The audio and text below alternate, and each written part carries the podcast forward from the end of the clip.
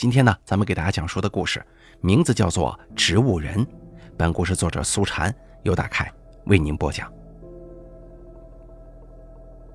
如果不是那场车祸，现在叨叨一定已经成为了一个最幸福的新娘。可是也因为那场车祸，他现在什么都不会再有了。一次次看着透明胶管里的液体一滴又一滴的流进唐城的身体，他却毫无反应。叨叨就觉得无比绝望，他心中的希望越来越小，越来越觉得唐城永远不会醒过来了。每一个夜晚，叨叨都睡不好，因为他必须经常起来观察唐城，他担心他会在某个深夜悄然失去生命。如果是那样的话，当自己清晨醒来，发现跟一具尸体躺在一个房间里，他担心自己会吓疯的。第五十七天，第五十七夜。检查完唐城的身体，叨叨叹了口气，拿过床头柜上的台历，写下了如上的字句。然后他关了灯，躺回了自己简陋的单人床上。他闭上眼睛，静静地躺着，试图听着唐城的呼吸入眠。但也许是因为最近实在是太累了，听力有所下降，他竟然丝毫都听不到唐城的呼吸声。叨叨莫名的紧张起来。这个时候，他忽然听到了一声轻微的笑声。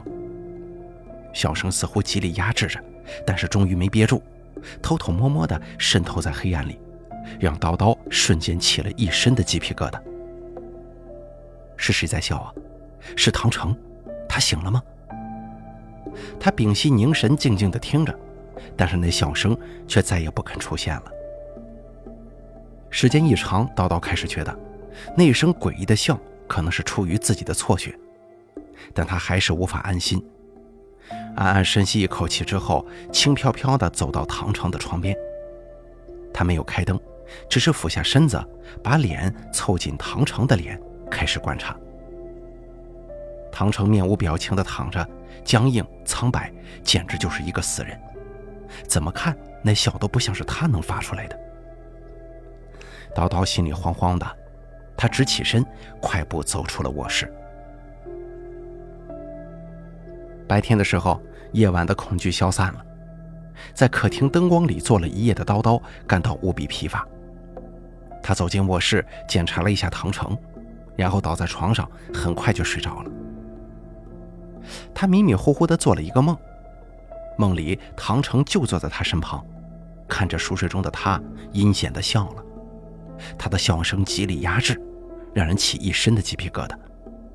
然后他抽着鼻子嗅了嗅，伸出猩红细长的舌头，在他脸上舔了起来。梦境特别真实，叨叨甚至感觉到了那种湿冷冰腻的感觉。他恐惧异常，却无法醒来。那种感觉似乎是自己替代了唐城，成为了一个植物人。过了好半天，唐城似乎满意了，他收回舌头，慢慢的爬下了床，像只壁虎一样爬上了墙壁。他的手脚竟然有了强大的力量，就这么吸附着光溜溜的墙壁爬了上去，甚至爬上了屋顶。最后，他整个人都变了形，就像可以伸缩的橡胶一样，钻进了空调里面。呼的一声，叨叨猛然从梦中惊醒，回到了现实。他脸上湿湿的，不知道是冷汗还是真的被梦里的唐城舔过。叨叨扯过纸巾擦了擦脸，他有些僵硬的向唐城看去。可是这一看不要紧，后背瞬间起了一层鸡皮疙瘩，唐城竟然不见了。屋子里的空气似乎瞬间凝结成了实体。叨叨呆呆地站着，脑子里混乱如麻。不知道是从哪里冒出的一阵奇怪的第六感，叨叨竟然慢慢的蹲了下来。他的第六感没让他失望，在床底下，他的确看到了唐城。要知道，唐城可是个植物人呢，他怎么可能会掉下来呢？就算是他掉下床来，他又怎么能钻到床底下去呢？叨叨不敢深深的细想这些问题，他颤抖着手臂把唐城拉了出来，费力的抱上了床。然后他紧紧抿着嘴，在唐城的身旁躺了下来。他想紧挨着唐城躺上一会儿，近距离的感受他沉睡的身体里可能不肯安生的灵魂。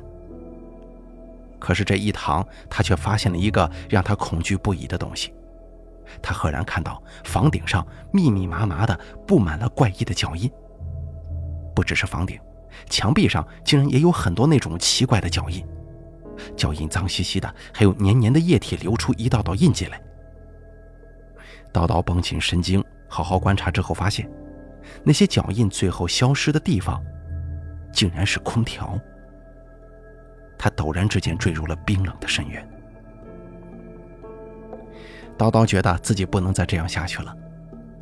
下午，唐城的医生来看过之后，说了老一套的话就要离开。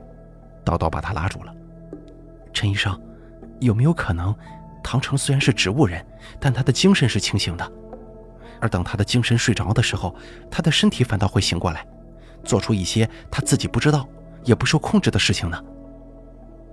陈医生扑哧一声笑了：“哈，刘小姐，你的想象力可真是够丰富的。要是那样的话，除非闹鬼闹妖精了。真的不会吗？”叨叨看着他的眼睛问。他有些后悔自己因为恐惧而把那些印记都给擦掉了。你呀，该好好休息了。陈医生微笑着说了这句话，就离开了。叨叨掉进了无助的空虚中，他咬了咬自己的嘴唇，走进小书房，打开了电脑。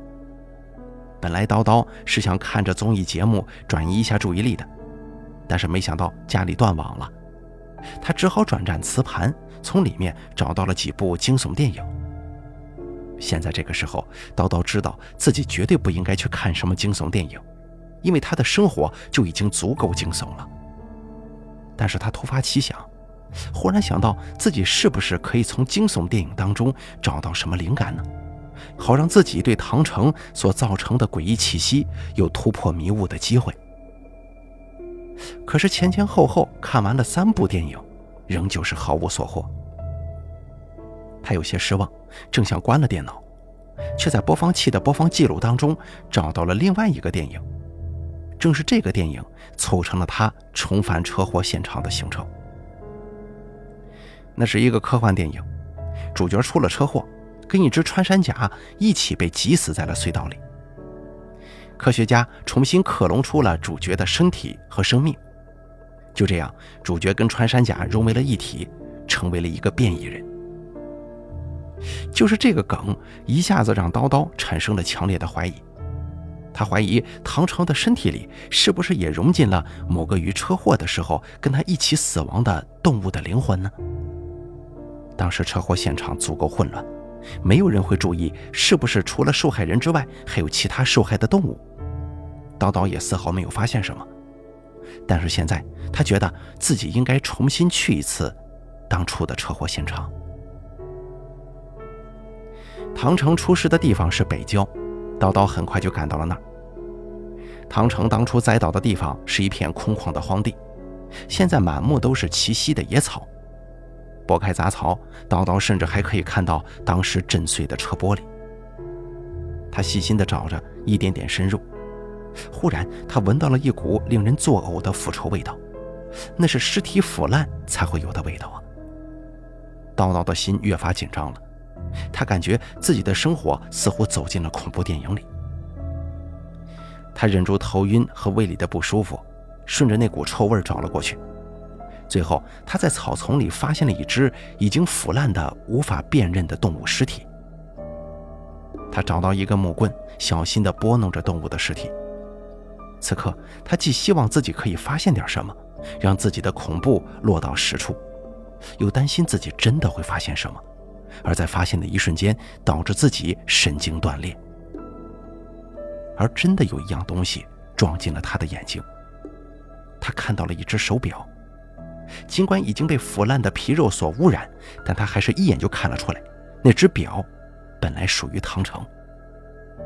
现在，那只手表静静地躺在动物尸体腐烂的尸水里，似乎还在滴滴答答地响着指针奔跑的声音。叨叨眼前浮现出唐城诡异的笑容，浮现出他四肢着地爬行的样子，浮现出那满墙的脚印，还有那顺着脚印滴滴答答留下的粘液。那是这个动物的魂魄控制了唐城身体的表现吗？那些粘液是这动物尸体腐烂之后流出来的尸水吗？叨叨感到一阵彻骨的阴寒。叨叨失魂落魄地回到了家里，他没有捡回动物尸体里的手表。叨叨决定把那个该死的动物灵魂从唐城的身体里赶走。回家的路上，他买了三个摄像头、一捆尼龙绳，还有一把锋利的菜刀，并且还买了一只打火机、一桶汽油。唐城还在那儿安安静静地躺着，墙壁上并没有新的脚印出现。叨叨松了口气，他在卧室的三个隐蔽角落安装上了摄像头，连接在了电脑上。他需要有一双眼睛，在自己睡着之后，帮着自己看住唐城。当一切都折腾完，夜夜深深地落下了。叨叨忙了一天，精神也紧张了一天，现在他感觉到无比疲惫。代替自己看住唐城的眼睛已经就绪了，他想自己也确实该休息一下了。他躺了下来，闭上眼睛，没有关灯，因为摄像头需要光明。叨叨很快就睡着了，他又做了那个梦。当唐城钻进小小的空调出气孔的时候，他再一次惊醒了。扯掉毛巾，睁开眼，叨叨看到的是一片黑暗，而灯不知什么时候熄灭了。是停电了吗？他的心脏狂跳着，伸手去按开关，灯亮了，并不是停电。他心头一凛，转头去看唐城，他又不见了。叨叨又一次从床底把唐城给拉了出来，他把他抱到床上的时候，冷汗湿了一身。看看外面，天还没亮。叨叨狠了狠心，终于拿出自己本来还没舍得用的绳子，把唐城给牢牢地捆在了床上。然后他打开了电脑。一开始的时候，摄像头呆滞地看着整个卧室。自己躺下了，卧室里安安静静。画面死一般的静止，充满了压抑的气息。再然后，自己似乎是睡着了，灯光忽然熄灭了，没有任何人或者动物去关灯，但是这灯就是灭了。接下来，摄像头变得模模糊糊，但还是可以看到一些画面。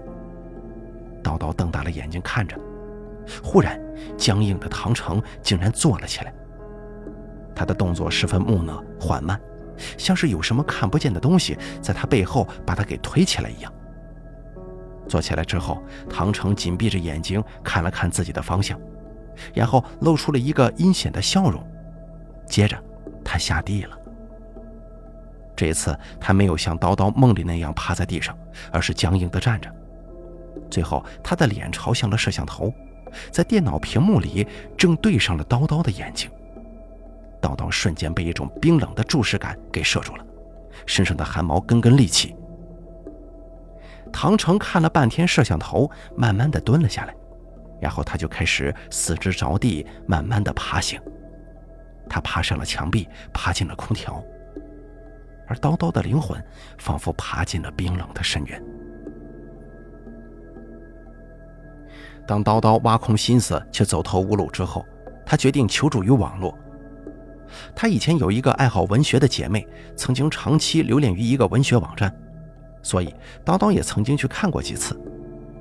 记得在那个地方，他曾经发现过一个灵异谈吧，里面都是各路人遇到各路诡异离奇的事情。当初看到的时候，叨叨全然当作笑话来看的。可是现在，当他忽然从意识里把那个谈吧挖掘出来的时候，他发现那里也许是自己寻求帮助的最好途径了。叨叨翻了半天自己跟那个姐妹的聊天记录，从那里面找到了网站的域名，然后登录了那个网站。点进灵异谈吧之后，叨叨找到了一个发帖区，他把自己的遭遇发了出去，然后他就开始惴惴不安的等待。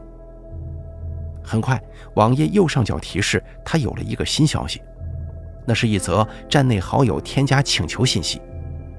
叨叨通过了。两个人进入了私信聊天模式。对方的昵称叫“一把青春”，网站等级显示很高，可见是一个老手。果不其然，他对叨叨说：“他遇到的问题对他来说绝对是一个小问题，而解决问题的关键是钱。他给叨叨开出的价码是八千八百块。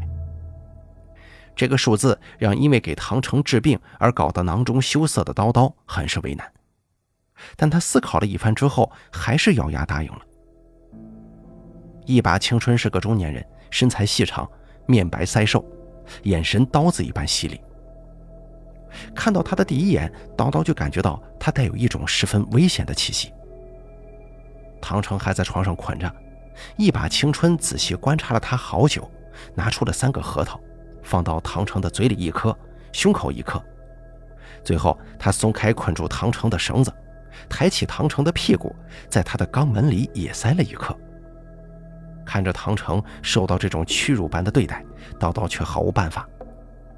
一把青春弄完之后，一脸阴笑地对叨叨说：“他的身体里住进了一只野猫，那是跟他一起死掉的野物。本来那个野物已经有了点灵气了。”却被他的车祸给搞死了。野猫不甘心呢，就趁机钻进了他的身体，借着他的身体修炼。等到他能完全掌握他的身体之后，野猫就会把他彻底带走，而且很有可能会杀死你的。不可能啊，唐城是万万不会害我的。叨叨近乎本能的辩解，但是他根本没有信心。唐城那阴险的笑声早就种进了他的心里。哼，你真的这么有信心吗？别忘了，现在躺在这里的可不是你亲亲爱爱的男朋友，而是一只带着怨气的死猫啊！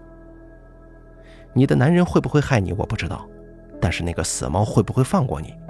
别说我了，就是你自己心中也一定有准确的预知吧？那，我该怎么办呢？你已经不需要做什么了，现在我已经堵住了他的天地二道，压住了他的胸口灵心。按理来说，那个死猫是不能作恶了，它应该会一点点的闷死在你男人的身体里，之后也就没什么事儿了。可是，那只猫死在了唐城的身体里，对他会不会有害呀？有什么害呀？他已经是个植物人了，再惨还能惨得过现在吗？一把青春冷笑着说完，站起来就要告辞。叨叨站在门口，看着一把青春转过楼梯消失的背影。心中忐忑不安。自己花了八千八，就让他来这里给唐城塞核桃，这么简单就能解决如此恐怖的事情吗？是真的吗？他不放心，但是他也没什么好办法，只有等待观察。只要今晚唐城不再出现诡异的举动，那么自己就可以相信这个怎么看怎么像神棍的人他说的话了。夜晚蹒跚而至。叨叨给唐城收拾好了，开着灯，开着摄像头，躺在床上睡着了。他没有选择捆上唐城，因为他需要验看这一切有没有效果。很庆幸，这天晚上他竟然没有做噩梦。也许是因为太疲惫了，这天晚上几乎是他近两个月来睡得最安稳的一个夜晚。不知什么时候，叨叨醒了，他是被一阵奇怪的声音给惊醒的。睁开眼，卧室里又堆满了凝固般的黑暗。叨叨听到吵醒自己的声音仍然从客厅里传进来，那是一种咀嚼生肉般的声音，一口又一口地咬在叨叨的神经上。叨叨不敢开灯，他咬着牙悄悄下了地。摸到卧室门口，那声音听得更真切了，绝对是有什么东西正在客厅里吃东西。叨叨屏住呼吸，顺着墙壁摸索。十分万幸，他摸到了开关。叨叨把心一横，猛然按下开关，灯光瞬间灌满了整个客厅。那一刹那，叨叨发出了歇斯底里的尖叫。他看到了一把青春。只见一把青春躺在客厅的地板上，冰冷的脸紧贴着冰冷的地面，猩红的鲜血流了一地。一个裸体的人蹲在他的身边，背对着刀刀，弓着身子，正从他的身上撕扯下一块块生肉，放进嘴里大嚼特嚼。那不是别人，正是已经成了植物人快两个月，这几天却不安于现状的唐成啊！叨叨已经吓傻了，他早就预料到一把青春的办法可能会不好用，但是他绝对没有预料到唐城的报复会如此快速，如此直接。还那么恐怖。这个时候，唐城慢慢的回过头来，他阴森森的笑了一下，嘴里还嚼着一块肉，鲜血从他的嘴角滴落，像是魔鬼的口水，让人毛骨悚然。叨叨尖叫一声，猛然缩回卧室，下一秒，他就拿着自己藏在床垫下面的菜刀冲了出来。在医院这么久了，所有的医生护士都知道，三零四病房的那个叫唐成的男人，不但长得英俊迷人，在痴情这方面更是没有谁能比得了。他的女朋友跟他一起出了车祸，他伤到了腿，可是他的女朋友却成了个植物人。快两个月了，唐成拖着自己并不健康的身体，守护着他的女友，为食擦身，不离不弃。有些小护士出于心疼唐成的目的，甚至暗暗希望那个没什么希望醒过来的女孩赶快死了算了。但是那个女孩虽然生命体征越来越微弱，却就是不肯死。有人偷偷听到了医生关于她病情的分析，医生说她的脑子似乎是有意识的，而且他好像一直在做什么可怕的噩梦。也许有一天那些噩梦会刺激他醒过来，也说不定啊。没有人知道，此时此刻最希望那个植物人女孩死亡的，不是别人，正是他那个日日夜夜寸步不离的痴情男友唐成啊。唐成的确是一个痴情的人，但是他痴情的对象并不是叨叨，而是他另外一个女友马小兰。马小兰是个不幸的女孩，她天生眼盲，为了给她更换眼角膜，唐成找了很多医院。但是眼角膜都是靠捐献得来的，不但资源很少，而且很难找到合适的配型。唐成没有放弃，他一直在寻找。终于，一个收了他很多钱的医生告诉他，有一个来看眼病的女孩，她的眼角膜正好跟马小兰的可以配上型。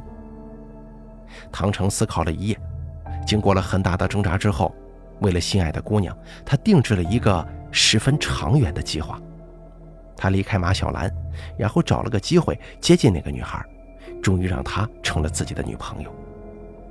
当那个叫叨叨的女孩完全爱上自己之后，有一天，唐成找了个机会讲了个悲伤的故事，感动了叨叨，让叨叨跟自己一起签下了死后眼角膜捐献书。之后，他策划了一次车祸，自己断了腿，可是刀刀却没有死，成了个植物人。现在，唐成每天守着他，他焦急地等待着刀刀的死亡，但是刀刀却开始了无限期的拖延。唐城感到自己要挺不住了，他通过黑市买了一种神经性药物，偷偷地混合在刀刀的流食当中，给他喂了下去。吃了那种药，叨叨就会在睡梦当中产生各种恐怖的梦境，最后摧毁他的神经，让他放弃求生的欲望，他也就会死了。这个药物显然很管用，因为唐成也偷偷听到了医生关于叨叨可能在做噩梦的说法。唐成感到自己的好日子就要到来了，所以当他在又一个守候叨叨醒来的夜晚，被叨叨的尖叫声惊醒的时候，他整个人彻底惊呆了。他还没来得及想明白叨叨到底要干什么，叨叨已经一把抓起床头拆药包用的剪刀，一下子。刺进了他的喉咙。好了，这个叫做植物人的故事，咱们就给大家讲完了。感谢您的收听，本故事作者苏禅由大凯为您播讲。